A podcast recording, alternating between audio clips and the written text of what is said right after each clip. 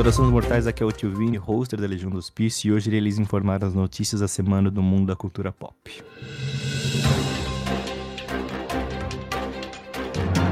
Legião do Hospício apresenta Elega News. Haja notícia, né?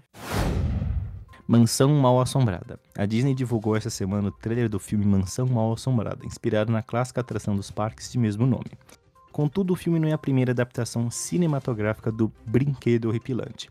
No ano de 2004 foi lançada uma adaptação de mesmo nome protagonizada por Eddie Murphy, e a drama era muito parecida. Uma família se muda para seu novo lar, um casarão velho e afastado que possui um passado terrível e fantasmas vingativos. A nova adaptação ainda não tem data definida de estreia.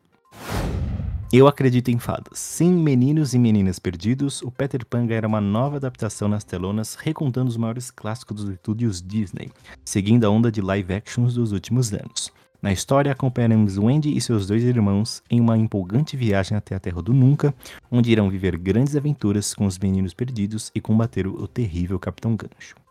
O filme Peter Pan e Wendy tem previsão de estreia para dia 28 de abril. Deem seus corações. A parte 3 da última temporada de Attack on Titan começou a ser exibida ontem, sexta-feira, dia 3 de março. Se você não está entendendo o porquê de tantas divisões da parte final do anime, fique tranquilo, pois não estude o mapa que o produz consegue explicar.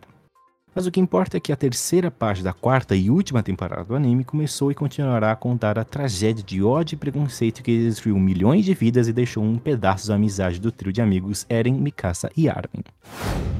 A Babá das Estrelas está de volta. O primeiro episódio da terceira temporada de Mandalorian estreou nesta quarta, dia 1 de março. O Mandaloriano agora está de volta com Grogu em sua jornada sem fim previsto. No episódio encontramos velhos conhecidos da história e cenários da primeira temporada. Bionic Nível 2, Um Sonho Distante. Um dos principais responsáveis por Bionic Nível 2, o diretor do estúdio Guilherme Carmona, é, diretor do Ubisoft Montpellier, se demitiu em meio à investigação trabalhista no estúdio.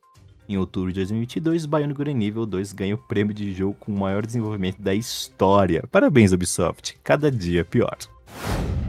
Esse foi o Liga News com as notícias da semana, pois aqui além de loucura tem informação.